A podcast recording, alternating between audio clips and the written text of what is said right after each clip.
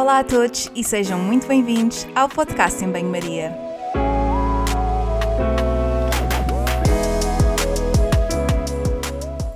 Muito obrigada por estares desse lado. Eu sou a Margarida e conto contigo ao longo dos próximos episódios. Já sabes que aqui a ciência e o bom senso são o prato principal, sempre acompanhados com uma generosa dose de sentido de humor.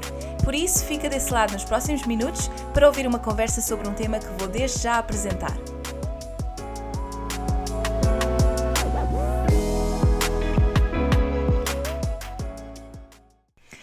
Alô a todos e bem-vindos de volta para mais um episódio do podcast. Hoje falamos de alimentação na gravidez, amamentação e pós-parto. Dos mitos às verdades, dos desejos da mulher aos cuidados de segurança alimentar, das recomendações no pós-parto a questões relacionadas com a amamentação. Isto e muito mais na conversa que vos trago hoje. E comigo tenho a Mafalda Andrade, é nutricionista e, além de trabalhar na área da gestão de peso, tem uma paixão enorme pela área da gravidez e pediatria. Podem encontrar conteúdo incrível sobre isto na sua página Taste Buds, onde ela e a Ana, também já convidada no podcast, falam de tudo sobre alimentação nestas fases do ciclo de vida.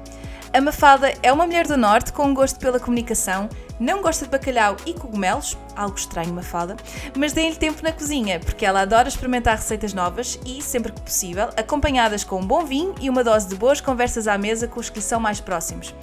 Apresentações feitas, vamos a isto. Espero mesmo que gostem deste episódio e até já!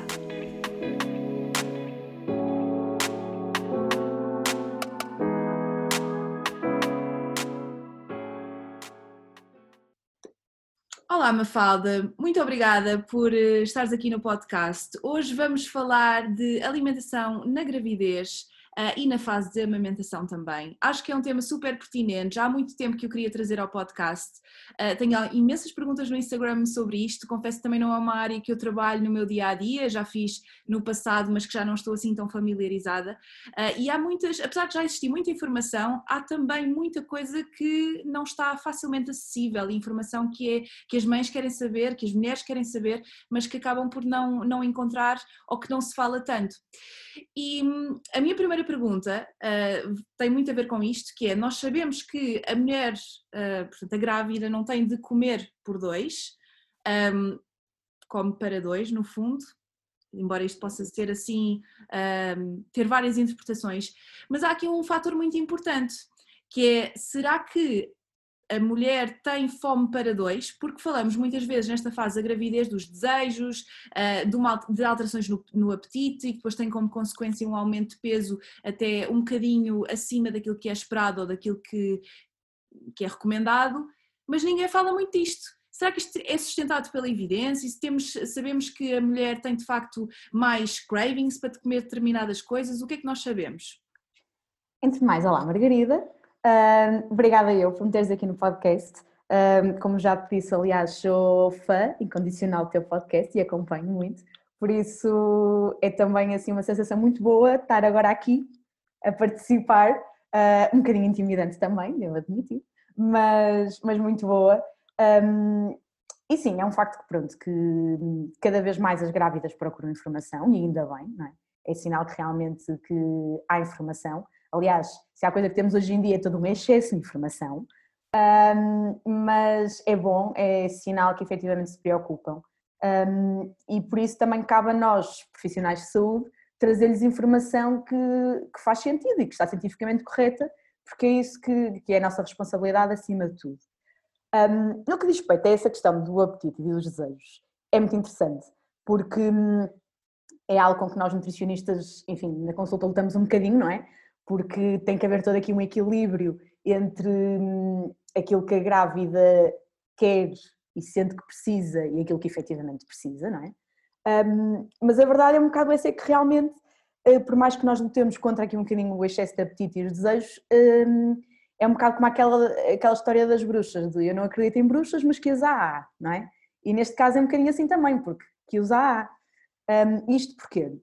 Porque quando uma mulher engravida, o corpo passa a ter basicamente aqui três objetivos primordiais, que é respeitar as necessidades energéticas da mãe, que obviamente era um objetivo que já tinha pré-gravidez, mas depois criam-se aqui outros dois novos, que é alimentar o feto e a placenta, e criar aqui reservas de gordura na mãe que vão ser essenciais na parte da amamentação. Ora bem, então qual é que é a resposta direta do corpo? É aumentar o apetite para aumentar a ingestão alimentar. E como é que ele faz isto? Faz através de hormonas. Okay?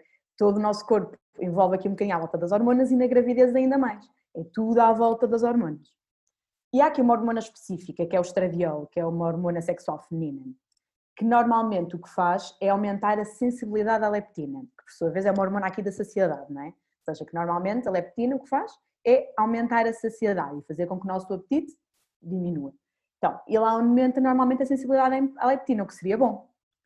Contudo, na gravidez, há uma ausência deste efeito do estradiol. Logo, vai aumentar o quê? A resistência à leptina. Logo, por mais que exista leptina, ela não é reconhecida pelo cérebro e, por conseguinte, os sinais de saciedade não têm o mesmo efeito. Logo, a grávida não se sente tão saciada e vai ter mais fome.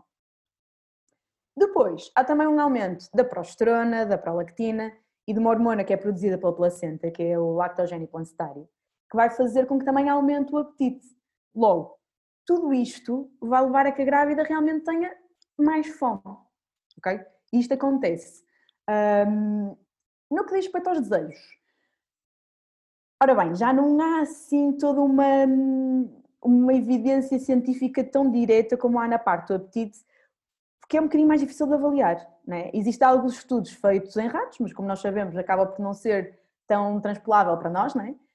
Um, e, e, é engraçado que sempre, que sempre que se fala esta questão dos desejos, eu ouço sempre as minhas tias costumam dizer que se a grávida sente desejos por um bolo, a grávida tem que comer o bolo, porque senão o bebê nasce com cara de bolo. Uh, e é uma coisa engraçada, a minha família diz muito isto. E, e, depois, eu acho que às vezes isto é passado um bocadinho para as grávidas. Mas é preciso também perceber que a mulher não sente só desejos quando está, na, quando está grávida, sente também, por exemplo, na parte do período pré-menstrual, que é algo que nós todas sentimos, que, é, sentimos ao longo de toda a nossa vida. Um, e é preciso às vezes também olhar para os desejos com alguma normalidade. Exatamente, exatamente. Não sentir a culpabilização gigante muitas grávidas sentem por ter determinados desejos, mas também encontrar aqui um equilíbrio e perceber que também se acorda às 3 da manhã com desejos por batatas fritas, ora bem, também não vai às 3 da manhã comer batatas fritas, existe muito aquela coisa da mulher acordar com desejos de comer isto e vai comer. Mas é preciso encontrar aqui um equilíbrio, não se pode culpabilizar por sentir desejos, que é normal que os sinta. Eles normalmente começam assim no, no fim do primeiro trimestre, que é quando também as necessidades energéticas da grávida aumentam. Uh, se isto tem aqui uma relação direta ou não, não se sabe bem. Uh, Sabe-se que a maior parte dos desejos normalmente são por frutas, por laticínios, mas maioritariamente por doces e por refeições hipercalóricas com muitos hidratos de carbono, tipo uma pizza, uma lasanha, ou seja, coisas que normalmente são boas, não é? Um, e lá está, e as causas não se percebe muito bem se vem de flutuações hormonais também. Há quem diga que vem por mudanças de nível das, eh, das percepções sensoriais, como o cheiro, mas normalmente isso está mais até associado às náuseas do que propriamente aos desejos. Um, ou se vem até do aumento das necessidades energéticas e necessidades de micronutrientes. Mas aqui também há, aqui uma dualidade, porque assim, ok, as necessidades energéticas podem ser eh, acabam por ir enquanto às necessidades energéticas se comer mais doces ou refeições hipercalóricas, mas aos dos micronutrientes não, não é? Portanto, esta questão dos desejos não tem tanta ciência por trás e acho que vem um bocadinho também da, da própria sensibilidade do profissional que acompanha a grávida de, lá está, encontrar um equilíbrio entre não culpabilizar pelos desejos, mas ao mesmo tempo também não sucumbir a todo o desejo que, que possa surgir. É preciso encontrar aqui um equilíbrio eu acho que falaste em coisas muito interessantes, que é, tu falaste nas tuas tias e faz-me pensar que muitas vezes estas, este tipo de mitos e estas uh, ideias em relação à alimentação, nomeadamente na gravidez, vêm muito dos nossos avós, que antigamente, na falta de informação, não havendo internet, estas coisas vão sendo passadas pelas mulheres mais velhas da família que nos vão ensinando e que hoje em dia, havendo muito mais informação, acabamos por tirar as nossas próprias conclusões. Depois tu disseste uma coisa muito, muito interessante que é uh, nós temos desejos ou cravings ou, ou vontade de, de, comer determinadas coisas mesmo não estando grávidas. E isto também acontece no caso dos homens, não é? Embora não se fale tanto. Só que parece que há aqui uma certa necessidade, uh, parece que, que havendo uma censura tão grande por consumir determinados alimentos por parte da sociedade em geral, havendo aqui uma situação em que é a gravidez, em que se sabe que há aqui uma correlação entre uh, a gravidez e determinados desejos, parece que nós mulheres assumimos isto como uma. Ok, eu agora tenho legitimidade uh, para comer isto só porque estou grávida. Quando nós devíamos incutir esta legitimidade para ter prazer a comer um, em qualquer fase da nossa vida, não é? Outra coisa interessante que eu acho que, que era importante falarmos é, esta, é o facto de a gravidez ser um período de enorme transformação física e emocional na mulher e que isto pode uh, trazer aqui algumas questões uh, emocionais mais difíceis, em que as pessoas podem ir buscar à comida uma forma de conforto uh, e que em vez de nós, profissionais de saúde, julgarmos e, diz, e, dizermos, olha, mas não pode comer isso, se calhar é tentar perceber o motivo pelos quais aqueles alimentos estão mais presentes na altura, nas alturas em que estão mais presentes, Tu falaste no terceiro, portanto, no último trimestre, como uma fase em que há mais cravings. Não sei até que ponto isto possa ter a ver com alguma ansiedade com o parto, que pode ser que é perfeitamente legítima. Portanto, isto é mais complexo do que aquilo que aparenta ou, aquilo ou aquelas recomendações-chave de uh, não pode comer isto. Eu sei que está tá grávida, mas não pode comer para, por, uh, por dois. Está bem, não pode, mas tem fome por dois e também, no fundo, está a comer para dois, não é? Porque a nossa alimentação, e já vais explicar um bocadinho melhor, tem um papel importante também na saúde do bebê, certo? Sim, sim. Aliás, lá está, os cravings, era o que eu estava há pouco a dizer, eles começam quando entramos, ou melhor, quando termina o primeiro trimestre, ou seja, que é efetivamente quando começam a aumentar as necessidades nutricionais, hum, energéticas, porque as necessidades energéticas aumentam aqui no segundo trimestre da gravidez. Uh, logo, pode haver aqui uma associação, se existe ou não, fica a questão, não é? Mas pode haver, um, e efetivamente, lá está, é importante, por isso é que é importante, lá está, as grávidas serem acompanhadas por um, por um profissional que as entenda, que as ouça e que lhes explique que realmente que efetivamente, está, lá está, é como estavas a dizer muito bem, não está a comer por dois, mas está a comer para dois, que eventualmente vai haver aqui um aumento das necessidades energéticas, vai, que muitas vezes pode não ter uma representação assim tão grande naquilo que vão ser as mudanças do hábito, dos hábitos da grávida, logo, essa, esse aumento das necessidades energéticas pode não representar realmente muita comida, ponhamos assim, no plano alimentar que vai ser adicionada, mas vai ser adicionada alguma coisa. Um, e é importante, lá estar, a grávida perceber que, efetivamente, a gravidez não é uma altura de, de desbunda alimentar, por assim dizer, um, mas da mesma forma que não é numa situação normal, ou seja, quando não está grávida, uh, e, que não, e que não deve, como estavas a dizer muito bem, pegar em todas aquelas coisas que, que não, vingar-se, por assim dizer, é, é, aquela, é aquela questão do vingar-se, pensa, agora estou grávida, agora posso comer tudo. Não, podem sempre comer tudo, lá está, é como estavas a dizer, podem sempre comer tudo. E não é por estarem agora grávidas que de repente é que podem, podiam sempre. E agora, tal como sempre, têm que fazer aqui um equilíbrio, como sempre devemos ter um equilíbrio, lá está. Olha, e em relação ao peso, um, falamos muitas vezes nesta questão, é curioso que aqui em Inglaterra não há esta monitorização do peso da grávida como há, por exemplo, em Portugal. Uh, foi uma das diferenças que eu achei mais uh, uh, relevantes, numa altura em que estava a fazer uma sessão de esclarecimento para futuros pais. Um, mas nós sabemos que é importante a monitorização do peso da, da grávida. Porquê que isto é importante e o que é que nós temos de ter em conta quando falamos deste assunto? Porque se por um lado nós temos aqui como a questão dos cravings deve haver um, um controle, uma, uma, monitorização, não quero usar aqui o termo, o termo controle, por outro lado isto também pode uh, ter aqui algumas dificuldades uh, do ponto de vista do body shaming, porque acho que há, há muito aquela, um, aquela questão de que a grávida não pode aumentar demasiado peso, mas depois temos estas questões do craving e depois é um bocado como, a, a, portanto, a mulher vai à consulta e muitas vezes até leva um, um raspanete do médico e vamos aqui utilizar termos uh, corriqueiros porque acho que também facilita a compreensão das pessoas que nos ouvem.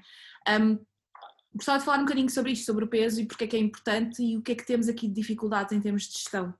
É assim, eu, antes, eu acho que antes de mais é importante que, que uma mulher grávida perceba que todo o peso que ela vai aumentar não é só ela, ok? Ou seja, o peso não, não é só da mãe, vamos ver. No final de uma gravidez, mais ou menos, um, um bebê pesa 3 a 3,5 kg. Uh, depois vai haver, obviamente, um aumento da massa gorda, como eu falei há um bocadinho, que é, que é necessária para a amamentação. Este aumento da massa gorda também representa uma parte do peso, que normalmente pode ir de 1,3 kg mais ou menos a 5 kg e tal. Mas depois também há um aumento do volume sanguíneo, que também pesa há um aumento dos fluidos maternos, ou seja, do volume mamário, do volume uterino, que também pesa. há o líquido amniótico e a placenta, que por sua vez também têm peso. Ou seja, tudo isto vai contribuir para o valor, que eu nem gosto de dizer peso porque lá está, não é o peso da grávida, é o valor que vai aparecer na balança, que não é só da grávida, mas é também de, tudo isto que envolve uma gravidez, não é? Que, que é todo um processo. Logo, é expectável que a grávida aumente de peso, ok? Isto vai acontecer, é expectável que se aumente. Por norma, o, o peso que é suposto aumentar varia muito também do, do peso que a grávida tinha na pré-gestação, ou seja, quanto mais peso a grávida tiver na pré-gestação, menos peso deve aumentar durante a gravidez, porque lá está, também tem mais reservas, logo necessita de aumentar menos peso. Os impactos que este aumento de peso pode ter na, em todo este processo, sim, se, se o aumento de peso for inferior àquele que seria o ideal, então é provável que o bebê nasça com menos peso à nascença, com baixo peso, normalmente menos de 2,5 kg, e é mais provável que ele seja prematuro, ou seja, que nasça antes das 37 semanas. Um, ou seja, os impactos não é só para quem aumenta muito peso, também é para quem aumenta pouco. É? Uh, para quem aumenta muito peso, os impactos aí normalmente são os opostos, ou seja, é um, peso, um bebê maior à nascença, ou seja, com mais de 4 kg, que por norma também pode criar mais complicações no parto, como recorrer a uma cesariana. Um, pode haver uma maior retenção de peso, do excesso de peso pela mãe, ou seja, após a gravidez, e existem estudos que referem que há uma maior probabilidade de, do bebê, depois quando for criança e adolescente, ter excesso de peso. Mas também fica-se por saber até que ponto é que isto também pode, ter, pode ser influenciado pelo facto da mãe depois também retirar algum excesso de peso, ou seja, toda a questão à mesa, toda aquela questão familiar que influencia o desenvolvimento de uma criança. Agora, lá está, é preciso perceber um bocadinho a grávida que temos em frente de nós, porque todas as mulheres são diferentes, não é? E, e nem todas as mulheres encaram a gravidez como aquele estado de graça uh, cheio de cor-de-rosa ou azulinho diante o sexo do bebê um, que muitas mulheres descrevem, não é? Há, há, há, gravidezes não planeadas, há mulheres que têm dificuldade em lidar, em lidar com as mudanças que o seu corpo está a sofrer, e até há mulheres que até podem estar super felizes com o facto de vir aí uma criança, mas que lá está, que não encaram a gravidez como uma experiência positiva. E eu acho que é importante também um, falar para estas mulheres, porque estavas há pouco a dizer, e é um facto, todas nós ouvimos falar pela primeira vez da gravidez e todo este processo pelas nossas mães e pelas nossas tias e pelas nossas avós, que as romantizam. E, e ainda bem que romantizam, porque, porque elas querem ter sobrinhos e querem ter netos e querem que nós eventualmente também engravidemos. Logo, ainda bem que o fazem. Mas também acho que é importante começar a normalizar um bocadinho desta situação de gravidez, que não é fácil, que a mulher sente-se mais cansada, sente-se mais inchada, muitas têm até, até questões aqui a nível gastrointestinal, têm mais flatulência, têm o, o trânsito intestinal que acaba por ficar ou mais lento ou mais acelerado, ou seja, é todo um processo de mudança que acontece num período de tempo bastante curto, não é? que é de nove meses, um, e que a grávida, que a mulher, acima de tudo, tem que se adaptar. E nem todas se adaptam da mesma forma, lá está. Logo, é importante, acho que acima de tudo, perceber a mulher que se tem à frente, e de que forma é que ela está a conseguir lidar melhor ou pior com esta questão emocional da gravidez. Lá está, porque a vida dela vai mudar, vai mudar, já começa a mudar. E, e nem sempre é fácil. Não é? Porque lá está, nós somos, nossa geração é feita de mulheres independentes e ainda bem que o é. Um, e nem sempre é fácil começar a, a, dar prioridade a um novo ser que ainda está por vir, não é? Um, portanto, é preciso perceber essa questão emocional toda para conseguir ir de encontro também àquilo que a grávida está a precisar e que necessita e que, e que precisa naquele momento. Olha, eu queria partilhar aqui uma coisa contigo e com quem nos está a ouvir, que esta semana para mim foi, um, e também foi por isso que acho que não, não tinha dito, mas um dos motivos também pelos quais queria trazer agora este tema um, tem que ver com um caso que eu estou a seguir no hospital de uma, de uma mulher um, grávida que tem um distúrbio alimentar e que uh, que não, não está a aumentar de peso e que, que o bebê está com algumas complicações tendo como consequência esta restrição calórica muito grande e ela tem até uma sonda e tudo mais. Portanto, uma situação um bocadinho um, que me fez refletir muito em relação a isto da, do, do, do comportamento alimentar na, na, gravidez, porque é uma coisa que não, fala, não falamos. E neste caso em específico, sem entrar em muitos detalhes, obviamente, também não vou dizer aqui nada confidencial, mas só porque acho que é importante falarmos sobre isto, de que isto existe. E neste caso em específico, o que eu achei muito interessante e que tem a ver aqui com o peso, é que esta mulher em causa tinha, tem uma situação muito complexa do ponto de vista da saúde mental, com trauma na infância, abuso sexual e tudo isso, uma situação muito, muito, muito difícil, mas que nunca foi diagnosticada com problema do comportamento alimentar. Isto tinha outras questões que estavam a ser tratadas, mas nunca tinha sido uma coisa óbvia. Uh, tinha mantido um peso estável ao longo da, da vida, ao longo da, uh, da adolescência também, e já tinha um controlo sobre a comida, mas, mas que não tinha uh, desta forma. Foi a, foi a gravidez que teve aqui um, foi um trigger desta, desta doença do comportamento alimentar que estava aqui a, a, associada a uma série de outros traumas e outras questões já subjacentes, mas o que eu achei muito curioso e agora estando a seguir uh, foi esta questão do peso e que tu falaste que é muito importante e que acho que é importante as mulheres que estão a ouvir também perceberem isto, que é esta questão na, obviamente que estamos a falar aqui de uma situação com uma alteração emocional muito grande e com uma distorção uh, corporal muito grande, mas em conversa com ela um, percebi que às vezes isto pode acontecer e que ela não é a única, que é, por exemplo, ela aumenta de peso, mas ela faz esta divisão muito uh, clara entre o peso que é dela e o peso que é do bebê. Ora, como ela está a aumentar de peso porque está grávida, o que é expectável, então ela quer perder peso dela para que o único aumento de peso seja o do bebê. Eu achei isto muito, muito interessante, porque é um, é um pensamento completamente com uma distorção imensa e com, um, enfim, que revela aqui alguns traços de uh, auto enfim, ela não se importa de se maltratar, mas a criança tem aqui a preocupação com a criança, porque na realidade ela quer que o bebê cresça e por isso é que, que procurou ajuda.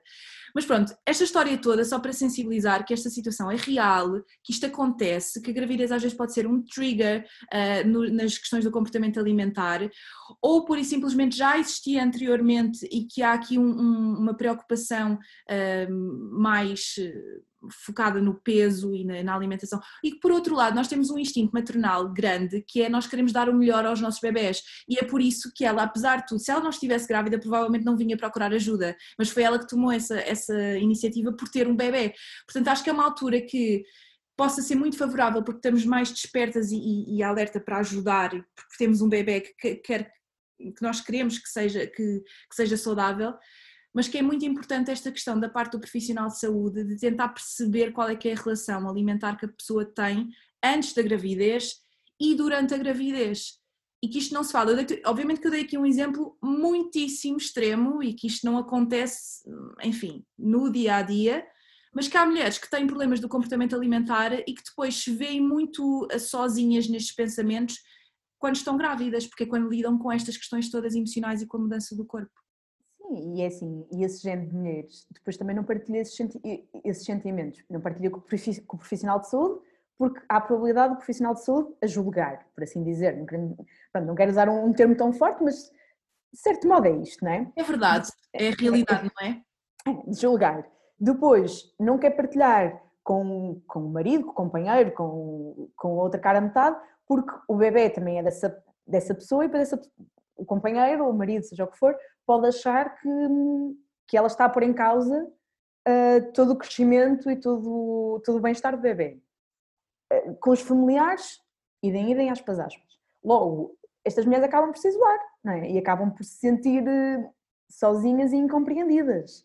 E é isso, e eu acho que é importante nós, como profissionais de saúde, criarmos aqui um safe space, não é? Uh, pronto, um espaço seguro para, para estas mulheres para hum, elas sentirem que têm que ali o espaço é delas e que independentemente daquilo que elas digam, independentemente daquilo que elas acham, achem, possam dizer tudo que lhes vai dentro da alma que, que nós, por mais que até por vezes possamos não compreender, ok? Vamos escutá-las e não vamos culpabilizá-las ou julgá-las por essa forma de pensar. Um, lá está, eu, eu acho que a questão aqui do comportamento alimentar acaba por dar um bocadinho tudo ao mesmo, que é a mãe tem que ser ouvida. Acima de tudo é isso, tem que ser ouvida um, e, e, acho que é muito importante também passar para, para a grávida que hum, que, ela, que para ela estar, ou melhor, para o bebê dela estar bem, então ela também tem que estar bem. E isto não estamos a falar só a nível nutricional, mas mesmo a nível mental, não é? Que, que toda a questão do stress, da ansiedade, vai ser muitas vezes ainda pior para o bebê do que propriamente a questão nutricional, ou seja, o facto da grávida estar ansiosa, estar estressada, estar com medo, uh, tudo isso vai criar toda uma situação de stress e ansiedade para o bebê que é ainda pior.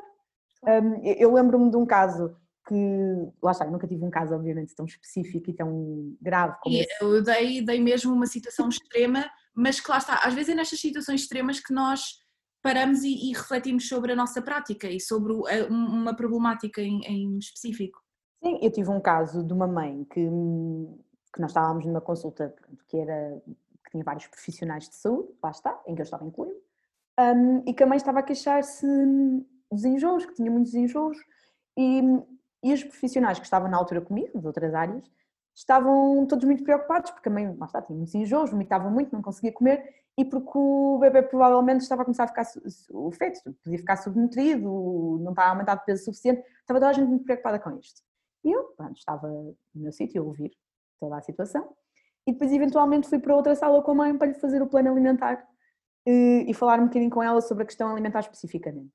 E, e a mãe na altura disse uma coisa que, que, me, que me teve algum impacto, que ela disse, ok, sem dúvida que é tudo muito, muito importante e muito preocupante, a questão do bebê, mas e eu?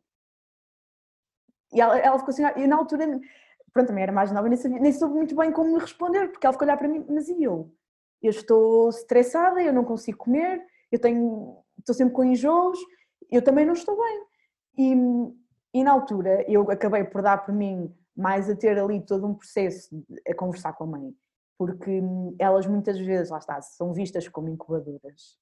Uh, e a preocupação é o bebê, é o bebê, é o bebê. Mas lá está, não pode ser só o bebê, tem que ser também a mãe. E eu estive a conversar com ela e a tentar encontrar alimentos que ela conseguia tolerar um bocadinho melhor, enfim, todas as estratégias para, para não só melhorar os enjoos, mas acima de tudo também para melhorar este esta situação de ansiedade e stress que já estava, que já estava ali a, a crescer eh, a uma velocidade estonteante. Porque lá está, porque as necessidades dela, como mulher, não estavam a ser ouvidas. É? Claro. Né? E é isso que é preciso mudar. Super importante mesmo. Olha, partindo aqui, vamos passar então, falámos aqui do comportamento alimentar que eu acho que que queria mesmo trazer, acho que nós estamos muito alinhadas e falamos mesmo na tua página do Taste Buds e que tem todos de seguir, eu farto-me uhum. partilhar, gosto mesmo do vosso conteúdo e vou deixar também nas notas do episódio.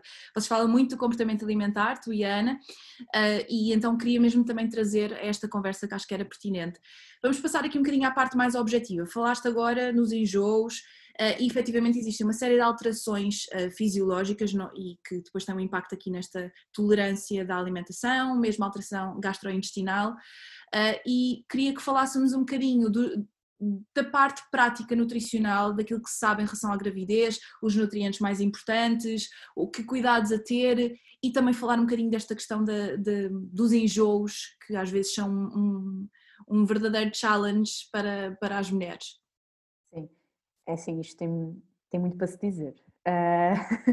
Força, temos tempo. um, é assim, no que diz respeito às necessidades, por assim dizer, pronto, já, já falámos que aumentam as necessidades energéticas, obviamente, um, e que também aumentam aqui as, as necessidades de macronutrientes, ou seja, de hidratos de carbono e de proteínas, que são essenciais para a placenta e para o feto, um, e depois o aumento também das necessidades de lípidos, ou seja, de gorduras, que são essenciais aqui para construir aquelas reservas também necessita para a amamentação. Logo, a nível de, de macronutrientes, há aqui todo um aumento de necessidades, lá está, que depende sempre caso para caso. Depois, temos a questão que acaba por ser normalmente a mais falada dos micronutrientes, eh, que, que, são, que são recomendados normalmente fazer suplementação pela Direção-Geral de Saúde, mas lá está, é importante também às vezes perceber o porquê e não fixar só na parte da suplementação, que obviamente é essencial, mas também na parte da, da alimentação, não é? De que forma é que através da alimentação se consegue. Primeiro temos, pronto, temos o suspeito do costume, que é o ácido fólico, não é? Que é aquele típico, que começa até antes até da gravidez, por norma o ácido fólico até começa três meses antes da, da concepção. Uh, isto até advém do facto do tubo neural do bebê fechar normalmente ali no primeiro mês, logo é importante que mesmo antes da, da mulher estar grávida, que já tenha aqui uma boa quantidade de ácido fólico para garantir que esta questão, enfim, está salvaguardada, não é? Um, por norma, o ácido fólico é sempre lá está suplementado. A nível de alimentos, o que normalmente se aconselha, pronto, há mais uma vez são os suspeitos de costume, é os produtos hortícolas, os verdes, um, é importante também comer muita fruta, os citrinos são muito importantes nesta questão também, as leguminosas, o ovo, lá está. Sempre este género de alimentos que é importante ter sempre aquela alimentação variada. Depois temos a questão do ferro. O ferro, em conjunto com o ácido fólico, é muito importante para diminuir aqui o risco da anemia materna e para diminuir a, a probabilidade do baixo peso à nascença. Logo, também é suplementado, também é aconselhado pela Direção-Geral de Saúde para ser suplementado. Um, por norma, o ferro, lá está, vem, de, vem da carne, vem do peixe, vem também das leguminosas. Uh, nisto aqui, salvaguardando também um bocadinho as mulheres vegetarianas que precisam ter aqui um controle mais próximo do que as mulheres omnívoras, porque lá está, comem, por norma as vegetarianas comem o ferro não M, que tem uma, que tem uma menor absorção do que o ferro M, e por isso, um, desculpa estar de interromper, só queria deixar aqui uma parte que tenho um episódio só sobre gravidez uh, uh, e vegetarianismo, porque acho que também é uma. Ah, ok, então também não posso. Está à vontade, não? não preciso. Só estou a dizer, caso não, não te preocupes em, em ir a fundo na questão, okay. vou dedicar só um episódio a isso, mas está à vontade, continua, estou a ouvir. Pronto, nesta questão do ferro, o que é que, é, que, é que eu normalmente aconselho? Um, com os alimentos ricos em ferro, juntar ou temperar com limão, ou juntar aqui um sumo de laranja, porque já se sabe que a vitamina, a vitamina C aumenta aqui a absorção de ferro, logo vai ser um cofator importante, e evitar o beber o chá e o café aqui duas horas antes ou depois da refeição, porque podem inibir a absorção de ferro. E ficamos por aí, porque certamente no teu próximo episódio vai ser mais desenvolvido. Um, e depois temos o iodo.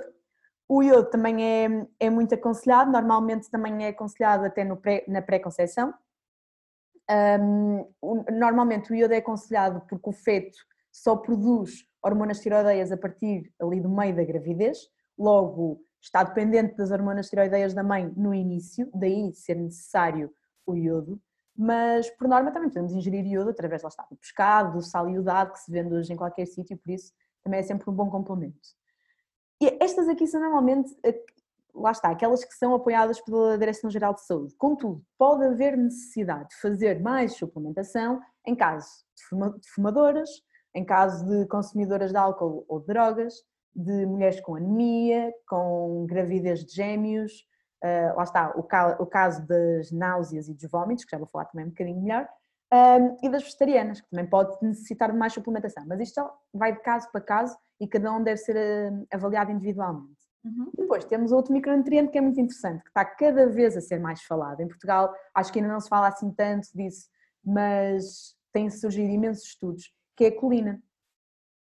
Uh, isto porque, apesar de ele não estar no plano da suplementação da Direção-Geral de Saúde, um, tem começado a ser mais a ser, a ser suplementado, principalmente lá fora, um, porque menos de 10% das grávidas atinge as recomendações da colina. E a colina é muito importante para o desenvolvimento cerebral do bebê, para um, o desenvolvimento também do tubo neural e, e, a falta de colina, há estudos que dizem que pode levar à, àquela fenda labiopalatina com que alguns bebés nascem. Agora, são alguns estudos, lá está, ainda está um bocadinho a ser, a ser estudado. Mas, mesmo assim, acho que é sempre importante falar, porque estão, está realmente a, a crescer muita ciência neste aspecto.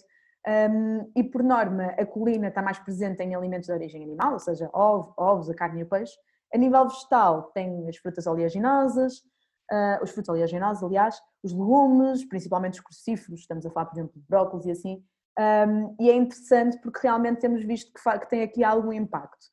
Mas é assim, isto resumindo e concluindo, acaba por isso sempre dar o mesmo, que é ter um bom aporte proteico, seja animal, seja vegetal, ter uma alimentação variada, tanto a nível de frutas, legumes, um, e, e, e, lá está, e ser acompanhada por um profissional habilitado que consiga fazer este acompanhamento, isso é o mais importante.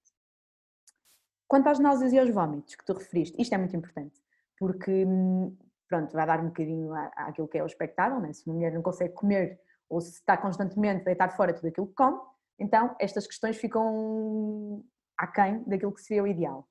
Um, por acaso, esta semana fizemos um post sobre isso no nosso Taste Buds, sobre as formas de, sobre de manter hidratado e nutrida quando, quando tem enjoos.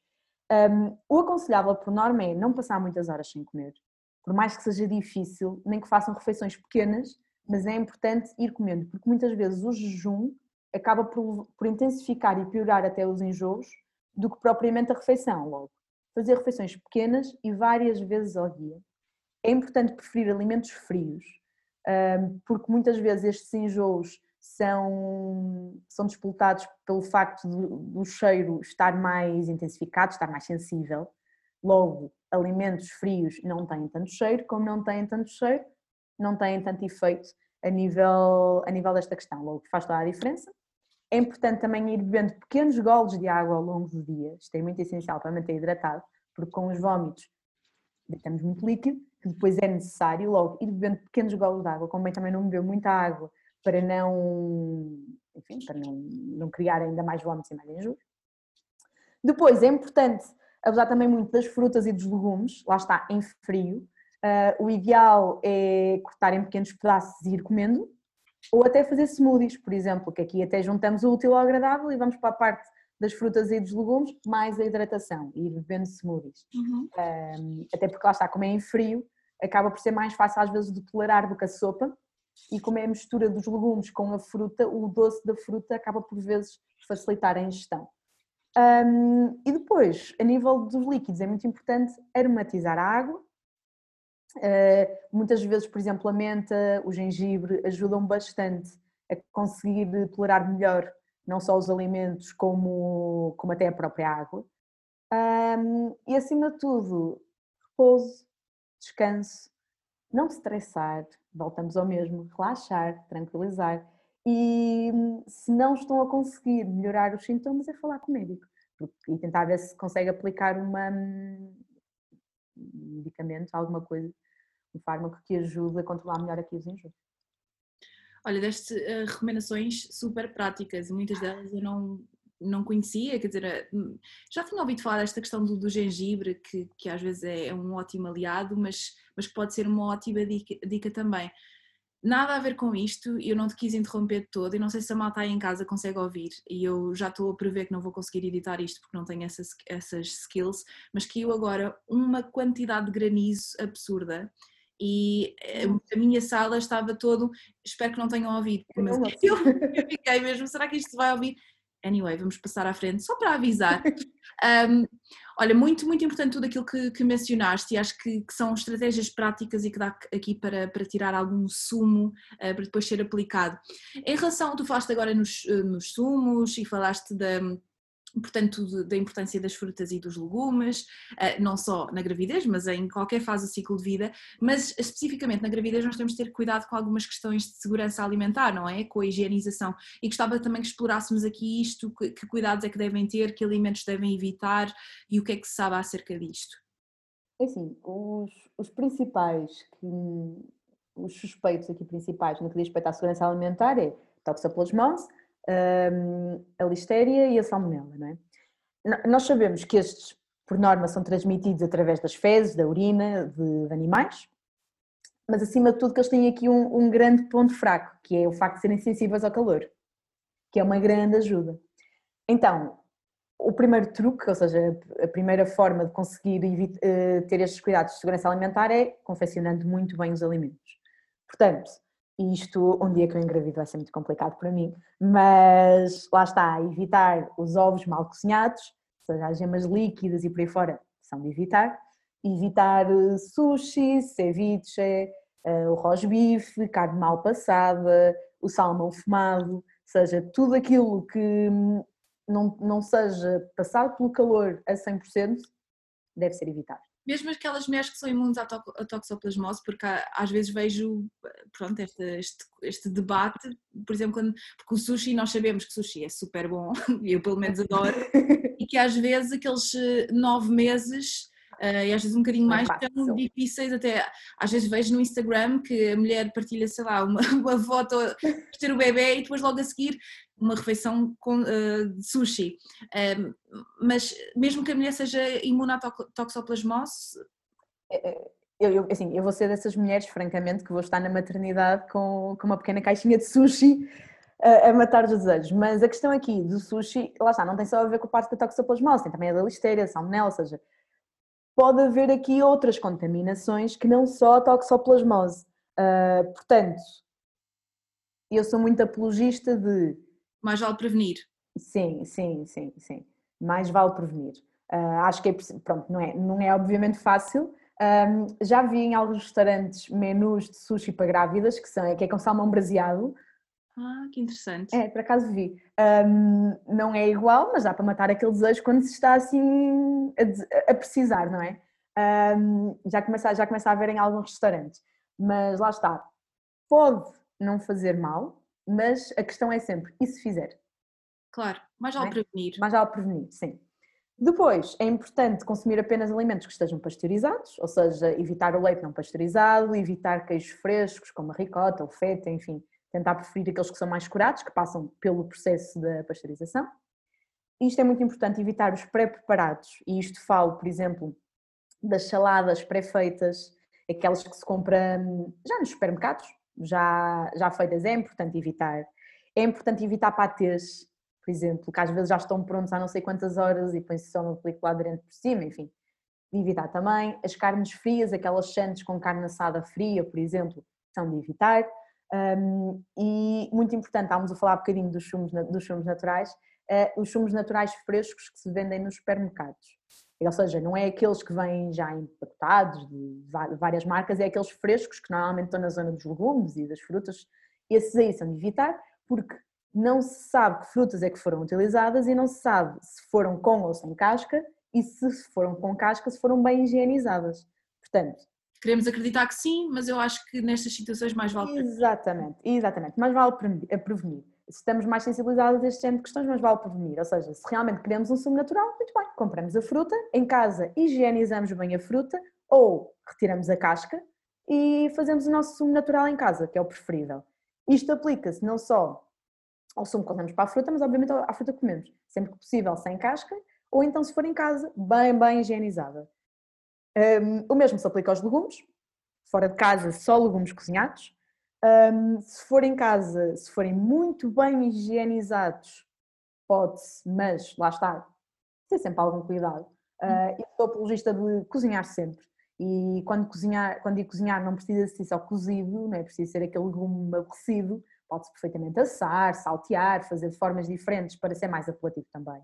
Uhum. Um, e depois é aquelas boas práticas que se deve ter sempre que se cozinha, ou seja, cuidado com as contaminações do cru cozinhado, ou seja, se usamos um prato para pôr os bifes crus, depois não pôr lá os bifes de outra vez quando eles estiverem cozinhados, eh, ou se estivermos numa tábua de corte a cortar carne crua ou peixe cru depois não colocar legumes lá, ou até fruta, ou outro alimento qualquer, depois de cozinhado, ou que se faça a comida em cru, para evitar esta contaminação. Uh, o mesmo com facas e com tudo, tudo o resto. Descongelar sempre no frio, isto é uma questão que quase ninguém cumpre, mas que é muito importante, ou seja, evitar descongelar a temperatura ambiente, tentar ao máximo que a descongelação seja feita no frigorífico, um, e depois também não deixar os alimentos muito tempo à temperatura ambiente. Um, há muito hábito, lá está, de deixar a comida arrefecer ou ter eh, o prato na mesa, mas tentar servir e depois o resto lá para o frigorífico para. Porque, lá está, este género de contaminantes gostam muito da temperatura ambiente, né? Logo, nós temos sempre que pô-los ou no frio ou no calor, quando digo calor, muito calor, lá está, na, para cozinhar, para conseguir evitar aqui ao máximo a contaminação e para que eles morram.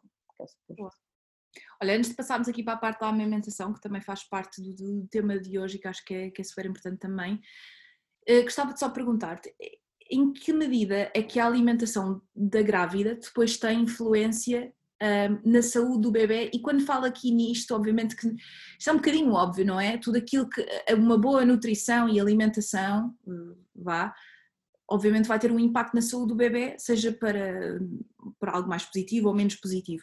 Mas o que eu gostava de focar-me aqui, que eu acho que, que, é, que é super curioso, é também as escolhas alimentares. Ah, às vezes ouve-se muito, ah, eu na minha gravidez comia tantos morangos e o meu bebê adora morangos, por exemplo. Estás a ver? Estou, estou a dar um exemplo de coisas que vou ouvindo. Alguma evidência? Isto sabe? O que é que se sabe? É assim, sabe-se que o bebê desenvolve as papilas gustativas quando ainda está no útero. Ou seja, e, e isto é algo que eu acho super giro. Uh, aliás, acho que é o Instagram da, da enfermeira Carmen, até que tem uma imagem muito gira sobre isto, que é o bebê sente o sabor dos alimentos que a mãe ingere através do líquido amniótico. E lá está, essa imagem é muito gira porque vê-se o bebê ali na, no útero, não é? a mexer a boca quase como se estivesse a sentir o sabor realmente do líquido amniótico. E há muitos estudos que dizem que realmente isto acontece. Portanto, quanto quão mais variada for a alimentação da mãe durante a gravidez, uh, e isto quando digo variada, não só a nível nutricional, mas a nível de sabor, a nível de paladar, mais variada vai ser depois também a capacidade do bebê de aceitar outros sabores. Porque a mãe, a ter uma alimentação com paladares muito diferentes e tudo mais, vai ajudar também a expandir o próprio paladar do bebê, o que depois vai ajudar também muito a diversificação alimentar. E vai ser um bebê que tem mais facilidade em comer. Portanto, a mãe não só está a ajudar o bebê, como se está a ajudar a si mesma no futuro, para quando tiver que lhe dar de, de, quando tiver que o alimentar. Portanto, é super interessante esta, esta questão e é muito importante que as mães, durante a gravidez, que tenham uma alimentação rica, que tenham uma alimentação com que, que não, lá está, que não se, se, limitem a nível de explorar novos sabores, especiarias, frutas, lá está, é importante, porque isso vai tudo depois ter influência nas papilas gustativas que o bebê está a criar quando está no útero. E isto é engraçado, porque, e até faço aqui a ponte para a questão da amamentação, porque isto aplica-se também quando o bebê está a amamentar, ou seja, a alimentação da mãe também depois afeta uh, o sabor do leite. Logo, esta variedade sabores também se deve aplicar depois quando o bebê estiver cá fora, porque com mais diferente for e variada for a alimentação da mãe, mais variado também vai ser o sabor do leite. E, aliás, também há aqui a moeda reversa, porque já há casos também, na ciência referidos, que às vezes quando a mãe tem uma refeição com mais cebola, mais alho, ou seja, com sabores assim um bocadinho mais fortes, o bebê pode depois até, até rejeitar o próprio leite, porque depois como o leite fica também com um sabor mais forte da cebola, do alho e por aí fora, uh, o bebê pode não gostar. Logo, daí ser interessante esta questão e ser importante, lá está, variar. E daí se falar também muito da importância daquilo que são os primeiros mil dias de vida, porque com isto vemos também que esta fase, estes primeiros mil dias de vida, são realmente aqui uma janela de oportunidade gigantesca, enorme, e por isso é que esta área francamente me apaixona tanto, porque vemos que esta janela de oportunidade começa realmente na concepção, começa cedo, e que hum, é aqui que se define muita coisa que depois se vai prolongar para o resto da vida. Incrível. E fizeste aqui a ponta ideal para a amamentação. Fiz, fiz. Já que fizeste isso, não é? Vamos lá para este tema. Então, e, tu falaste agora, obviamente, desta questão do sabor do leite, mas no que diz respeito aqui à produção do leite e, e a qualidade deste, do, do, leite materno, a alimentação da, da mãe tem, da mulher tem alguma influência eh, e que cuidados é que, é que devem ter? É assim, eu acho que antes de mais é importante também dizer porque isto tá, já falámos da culpabilização na gravidez, mas é importante falar da culpabilização aqui também. Há muita questão de, eh, de se culpabilizar mães e, e pior, as mães culpabilizam-se a si mesmas eh, por vezes por não, não quererem ou não conseguirem amamentar. e acho que, obviamente, eh, o leite materno é o gold standard, é? O, obviamente não há nada melhor que o leite materno e isso aqui é completamente indiscutível, mas hoje em dia também há, há muitas opções, há muitas alternativas que também são viáveis. Logo, é importante, eh, mais uma vez, ouvir a mãe e se a mãe não quer ou se por alguma razão não consegue amamentar, perceber que há aqui outras alternativas e que não é preciso recorrer aqui a opções mágicas para produzir mais leite. Se não consegue, não consegue e o bebê não vai ficar mal por causa disso. Desculpa, só queria eh, dar aqui um, adicionar aqui uma nota. Não sei se eu cresci, eu acho que todos nós crescemos com esta ideia romântica da amamentação. um, e que é aquela coisa maravilhosa, aprendemos, aprendemos na primária que a mãe tem o bebê e depois amamenta o bebê, quase aquele momento como, uh, lá está, a amamentação tem aqui um papel de ligação emocional com o bebê também importante e, e, e lá está, nós estamos aqui a dizer e já, já reforçamos, a amamentação é o gold standard, o leite materno tem imensos benefícios não só para a mãe, uh, o ato de amamentar, como para o bebê, mas que há mulheres que escolhem ou que não conseguem uh, fazê-lo, e está tudo bem, porque amamentar, eu nunca amamentei, mas daquilo que eu leio de, dos testemunhos que tenho também de amigas minhas, porque já estou naquela fase em que começam a ter bebés, não é? E que é muito giro, não é um mar de rosas, não é fácil, não é algo um, cor de rosa, vá e que é, é preciso dizer que não há problema nenhum, é preciso é que estas mulheres sejam apoiadas no sentido de procurar a opção que mais se adequa a si e à sua criança. E que existem opções, não é?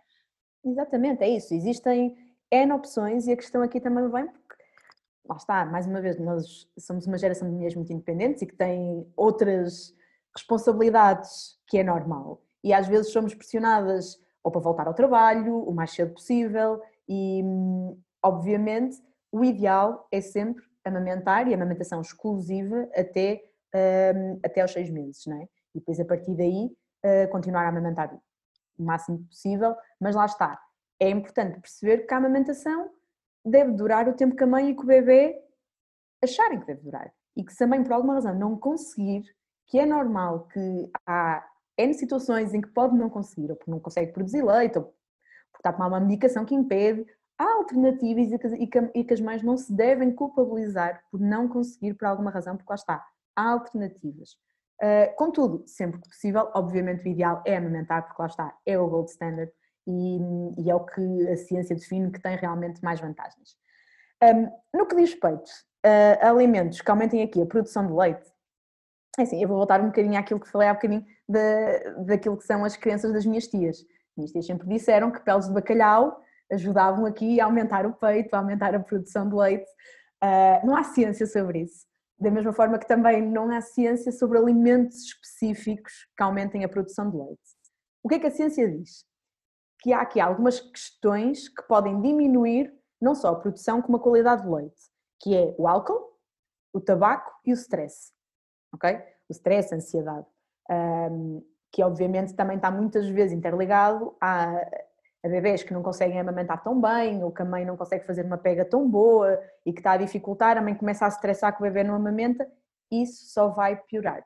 Ou seja, o estressar pelo facto de não estar a conseguir fazer bem a pega, ou não, o bebê não estar a mamar bem, só vai piorar toda, toda a amamentação logo.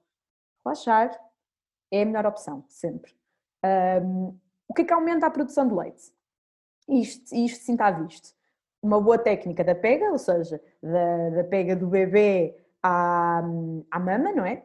Que faz toda a diferença e existem já N profissionais que ajudam nesse aspecto, que vão a casa, que principalmente na área da enfermagem, que fazem todo uma, um acompanhamento nesse aspecto, felizmente que existem. Um, ajuda muito a mãe estar próxima do bebê, ou seja, ver o bebê, ouvi-lo, uh, isto ajuda imenso na produção de leite. Há alguns casos até que por alguma razão a mãe tem que ser separada do bebê e a mãe até fica com uma foto do bebê para ajudar a estimular toda a produção de leite, porque isto tem impacto. Depois, o horário livre de mamada, ou seja, dar de mamar não a horas específicas, mas é quando o bebê quer, é quando o bebê chora, quando ele precisa. Um, isto sejam duas da tarde, sejam duas da manhã, o bebê precisa, damos de mamar. Isso faz toda a diferença e ajuda.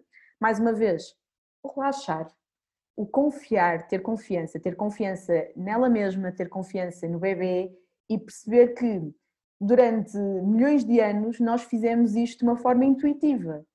Logo, às vezes temos que, e lá está, isto é o, o, o ponto negativo de nossa geração ser mais informada. Como somos mais informadas, se não temos informação suficiente, começamos a, a complicar a coisa. E é importante perceber que muito, durante milhares de anos as mulheres fizeram isto de forma intuitiva.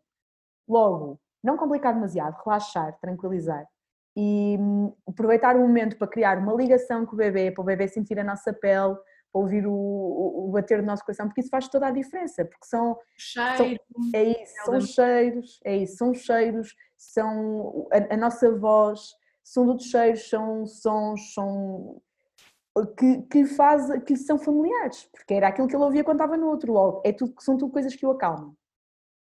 Uh, e depois a hidratação. A hidratação é essencial, porque mais uma vez estamos a perder líquido, não é? Uh, logo é importante hidratar bastante, ir bebendo muita água, chá, enfim, o que, um, o que gostar mais, mas é importante hidratar muito para compensar todos os líquidos que estamos a perder. Uhum. Um, e depois é importante lembrar que lá está, que aqui, tal como na gravidez, ou aliás, ainda mais do que na gravidez, as necessidades energéticas estão aumentadas. Logo, é importante comer.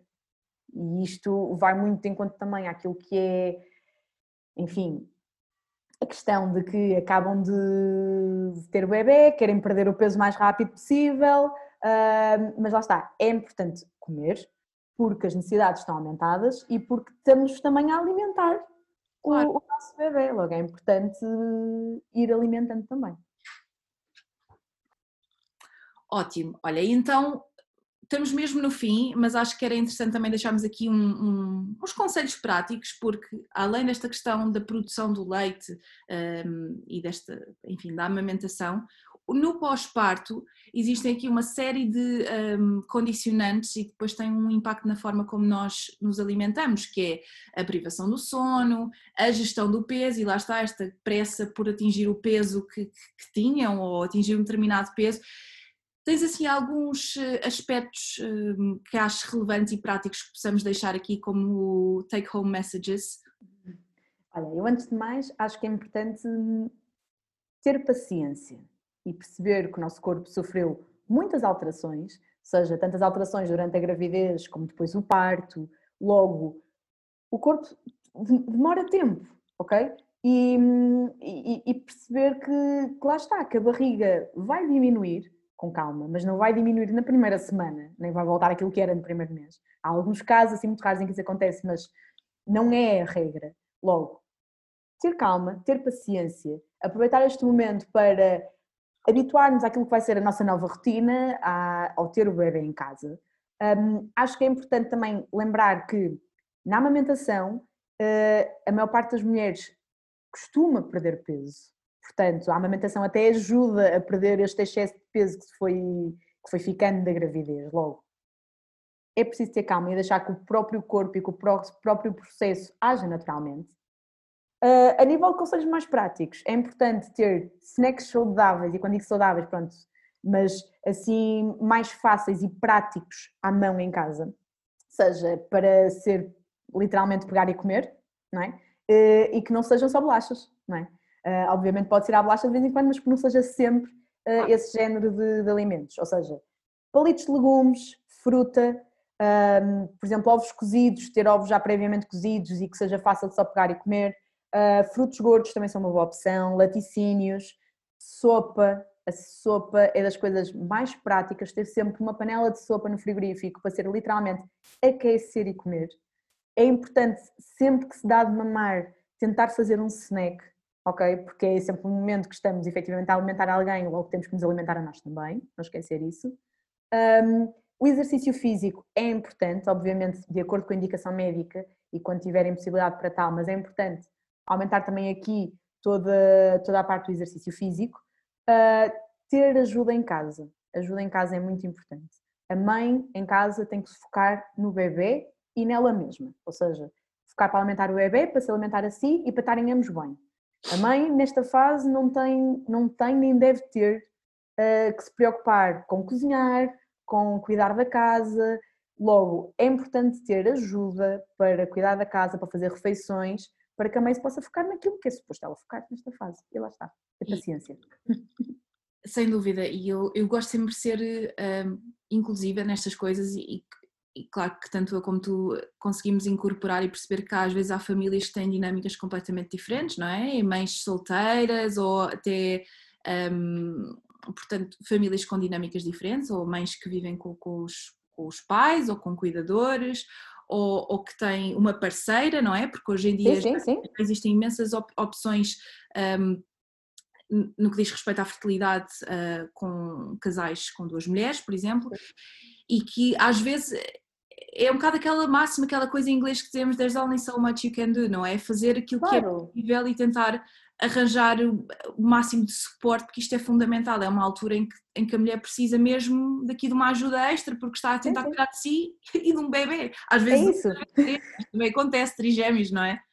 É isso, eu quando digo ter ajuda em casa, assim, eu não sou seletiva com a ajuda, é claro, quem claro. vier, que vier à rede é peixe. Claro que sim. Portanto, é importante ter ajuda, é importante é, é a mulher não sentir que é tudo responsabilidade dela e perceber que realmente naquele momento a responsabilidade dela é cuidar dela e cuidar do bebê.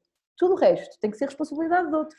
Lá está. Porque isto, uh, e lá está, pode não ser fácil para todas as mães terem isto, mas eu acho que isto é essencial para até o bem-estar psicológico e emocional da mãe em toda esta fase que é de adaptação. Sem dúvida.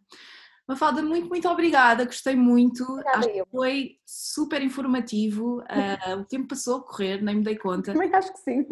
Espero que a malta que nos esteja a ouvir que tenha gostado e que, que tenha sido útil. E se for o caso não se esqueçam de partilhar, deixar o vosso comentário, vou deixar também nas notas do episódio um, a página do Taste Buds que vocês têm mesmo de seguir e que fala não só da alimentação na gravidez mas também na infância e na adolescência. Uh, e por isso muito obrigada e até aos próximos episódios.